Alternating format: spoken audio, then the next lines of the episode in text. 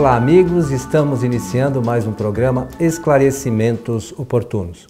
Nosso programa tem o objetivo de levar, levar a você as informações da doutrina espírita codificada por Allan Kardec. Conosco, como sempre, nosso companheiro Milton Felipelli.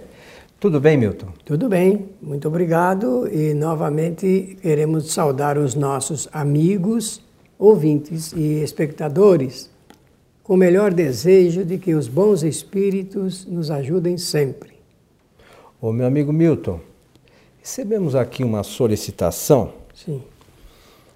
É, que diz assim: a preparação da terra para a geração do futuro. Essa é, um, é, uma, é, uma, é um tema que está relacionado aqui na obra Gênese de Allan Kardec.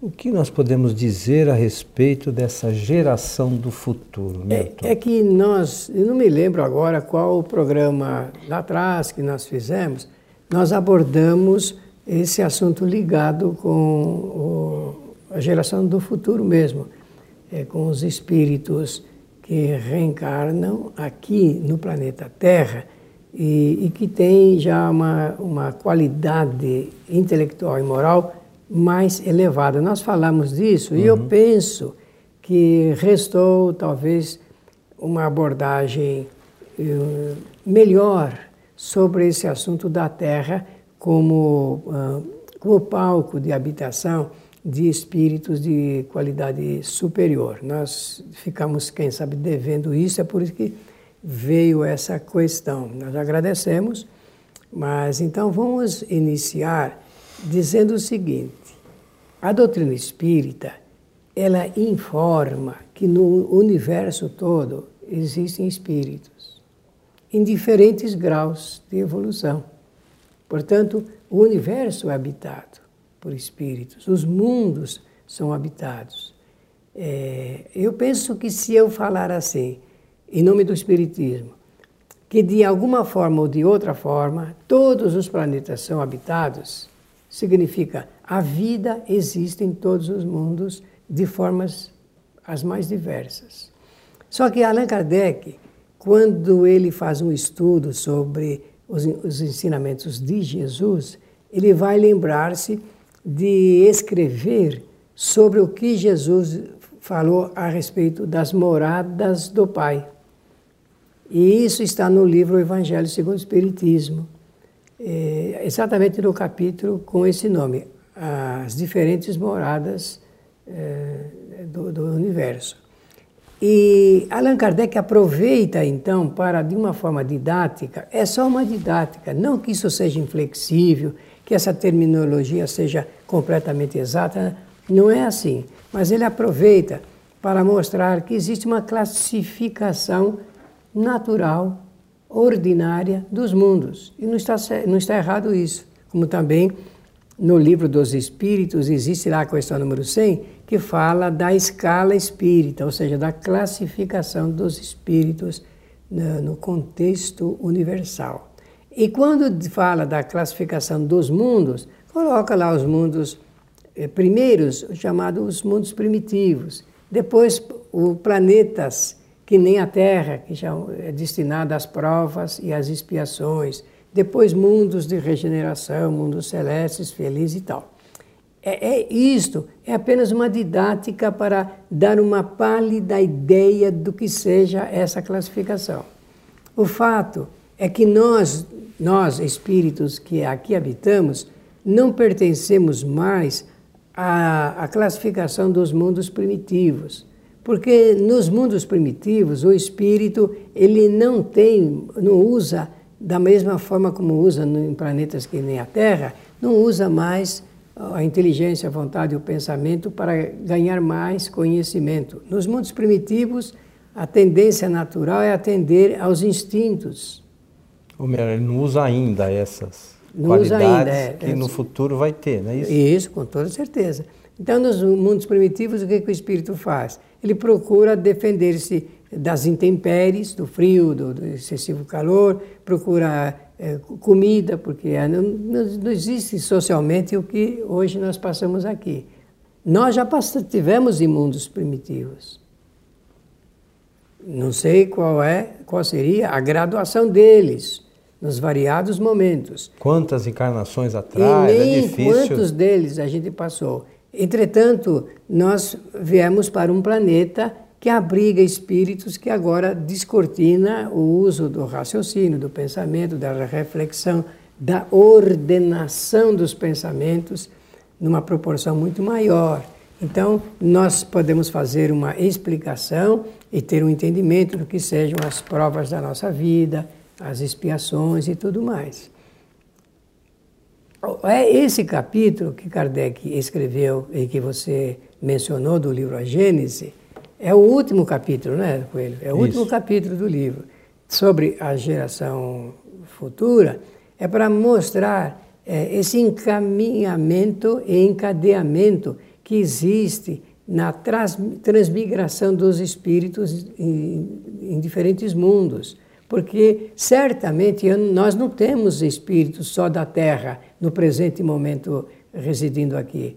Nós, nós temos uma quantidade grande de espíritos que vieram de outros planetas, também de provas e de expiações, mas ou com um pouco mais desenvolvida inteligência, ou um pouco mais a moral, e assim por diante, porque é nessa é, equalização das diferenças morais e intelectuais é que nós vamos formando esse encaminhamento para a preparação do que será a Terra no futuro.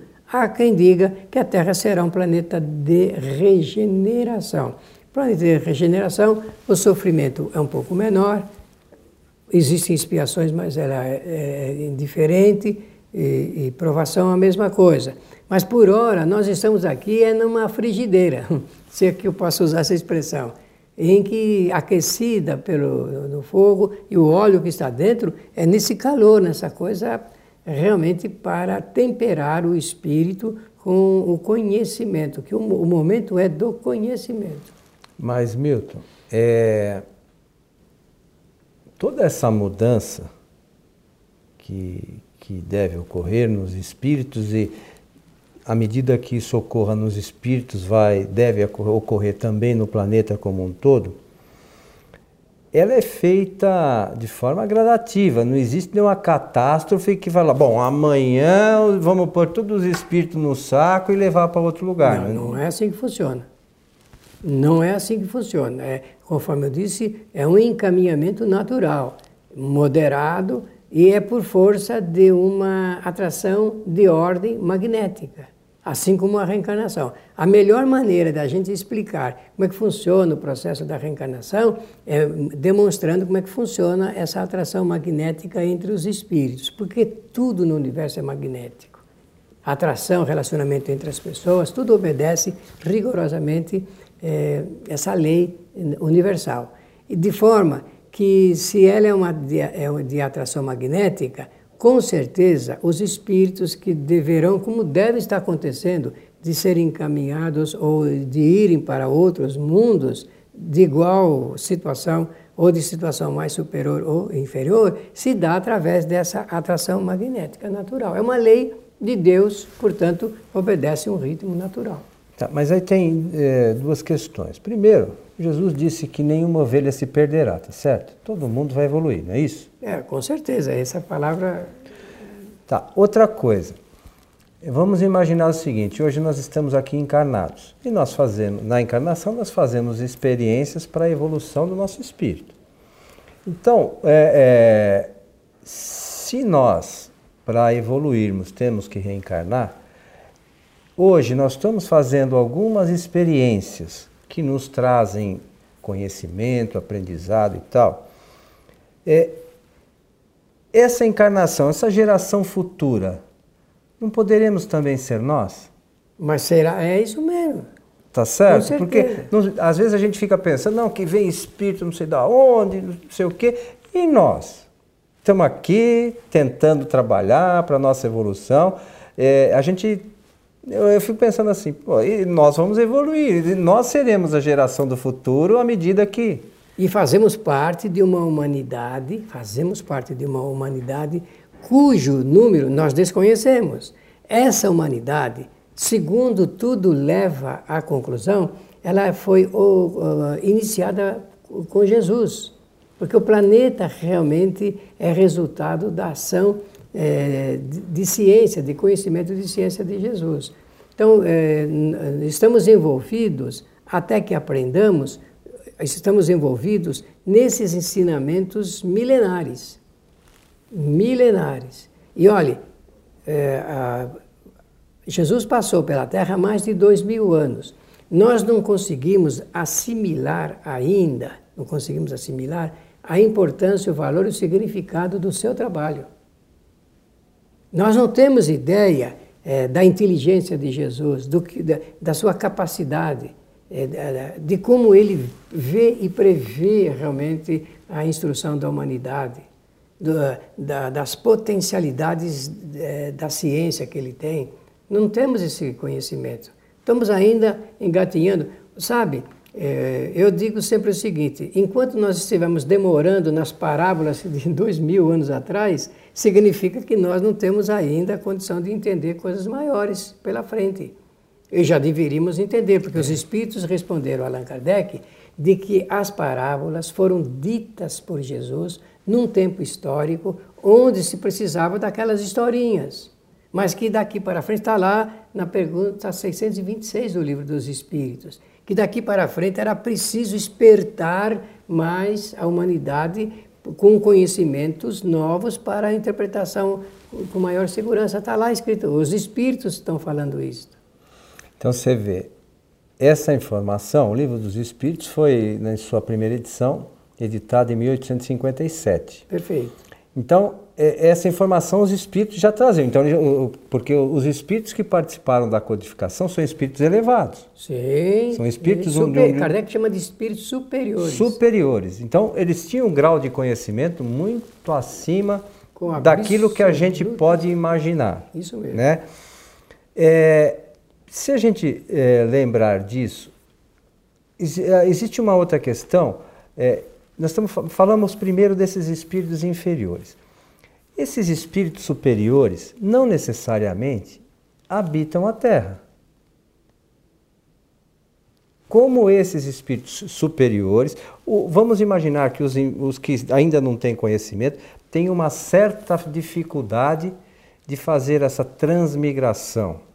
E os superiores? Porque chega, se eu não me engano, quando fala dos, dos espíritos protetores, é, é, os próprios espíritos disseram a Kardec que muitas vezes esses nossos espíritos protetores eles estão em outro planeta, nem na Terra eles estão. Então como é que funciona isso, Milton? Bom, eu, eu entendo que funciona de forma é, pela atração magnética das Também. necessidades. Claro, com certeza é assim, porque não há ofensa da lei natural. Não, não pode existir isso. Então é, a coisa é obedecida de acordo com as necessidades. Sempre eu penso nas necessidades o que é necessário fazer agora, o que é necessário aprender agora, aonde, quando é que termina o estágio de um espírito no planeta Terra. E isso tudo tem a ver com, essa, é, com esse aprendizado de ordem coletiva. Kardec, nesse capítulo que você estava é, relendo, demonstra isso, que não há uh, nem rompimento e nem nenhum movimento de força, de, de, ele usa a palavra de cataclismas e, e tudo mais, que tudo obedece naturalmente. De forma, Agora, de forma gradativa. gradativa. Não tem, não tem a, nada que amanhã não. mudou tudo. Se alguém pergunta assim, mas você acha que existem espíritos superiores que podem estar coordenando esse trabalho? Claro, também acho, porque a reencarnação não tem a ajuda de espíritos que nos favorecem para a reencarnação, existe. Para a desencarnação também não existe espíritos que ajudam, que favorecem para que isso eh, transcorra a contento também. Então, por que, que não haverá é, espíritos que se ocupem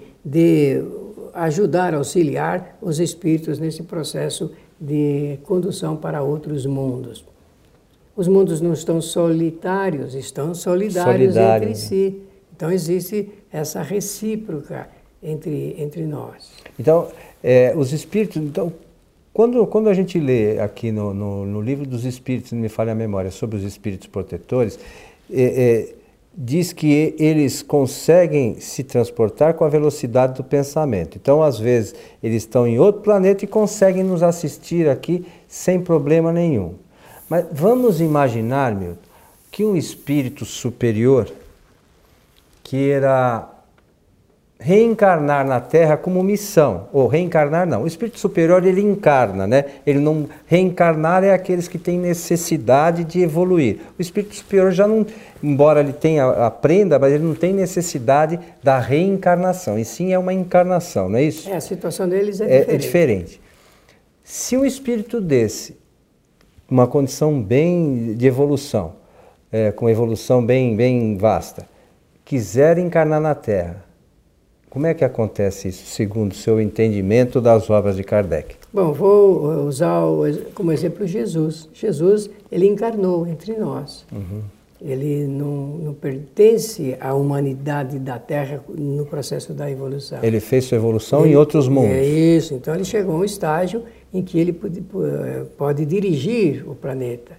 Então ele, ele realmente encarna com, digamos, a missão, eu vou usar essa palavra porque não tem outra no momento, a missão de transmitir conhecimentos para ajudar os espíritos, esses espíritos, a avançarem um pouco mais. No livro dos Espíritos diz assim: o espírito que se adianta no processo da evolução, não raro retorna para ajudar aqueles que ainda se encontram na, em outra fase. Então nós sempre precisamos. E sempre existiram espíritos aqui que trouxeram novos conhecimentos, que ajudaram a humanidade, sempre, sempre, sempre. Conforme eu disse, tudo é um encadeamento, não existe nenhum processo de, é, de salto na evolução.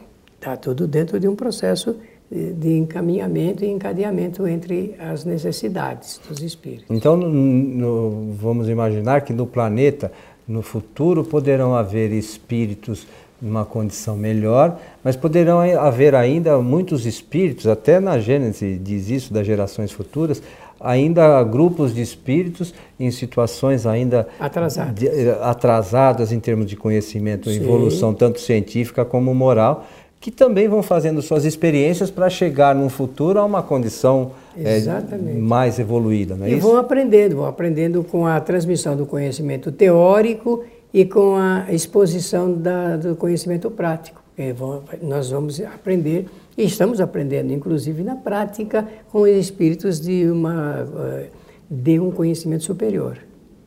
Interessante isso, né? Uma coisa que a gente tem que estudar, né? Só que nós não podemos colocar isso em termos de fantasias, que nem a gente vê de vez em quando é, autores que rompendo com a ordem natural desse encaminhamento e encadeamento que estamos aqui comentando, apresentam aí eh, teorias que não são aquelas mais condizentes com esse processo de aprendizado natural entre os espíritos. É interessante, mas a gente precisa estudar bem isso para primeiro para tecer qualquer comentário, porque Olha, as informações de Kardec são muito boas e se a gente se detiver com com atenção no assunto, a gente consegue entender, sobretudo lendo essa, esse, essa, eh, essa, eh, essa parte da geração da futura da, na último capítulo da Gênesis. Né? Então a gente recomenda, agora falando para os nossos amigos, nós recomendamos a leitura integral do capítulo do livro O Evangelho segundo o Espiritismo, Há Muitas Moradas na Casa de Meu Pai, e logo em seguida o livro A Gênesis no último capítulo. Por quê? Fazendo esse, esse cotejo, essa assimilação dessas ideias, ficará mais fácil entender esta matéria. Mas que isso não seja motivo de muita preocupação, porque nós temos que ficar ainda aqui durante muito, muito, muito tempo. A gente tem que ter preocupação em melhorar um pouco, né, Muitas vezes a gente fica divagando em algumas questões e esquece do dia a dia, se é que a gente pode chamar assim, né? Do arroz com feijão arroz do nosso feijão. espírito para poder evoluir, né? Exatamente. Trabalhar a nossa evolução, né, Milton? Exatamente. Meu amigo Milton, estamos chegando ao final de mais um programa Esclarecimentos Oportunos. Agradecemos a gentileza da audição e queremos também lembrar que a nossa proposta é sempre de colaboração ao conhecimento da doutrina espírita. Que os bons espíritos nos ajudem sempre. Lembramos a nossos amigos que a nossa casa, a Sociedade Espírita Francisco de Assis, Tem palestras públicas às sextas-feiras a partir das 19h30.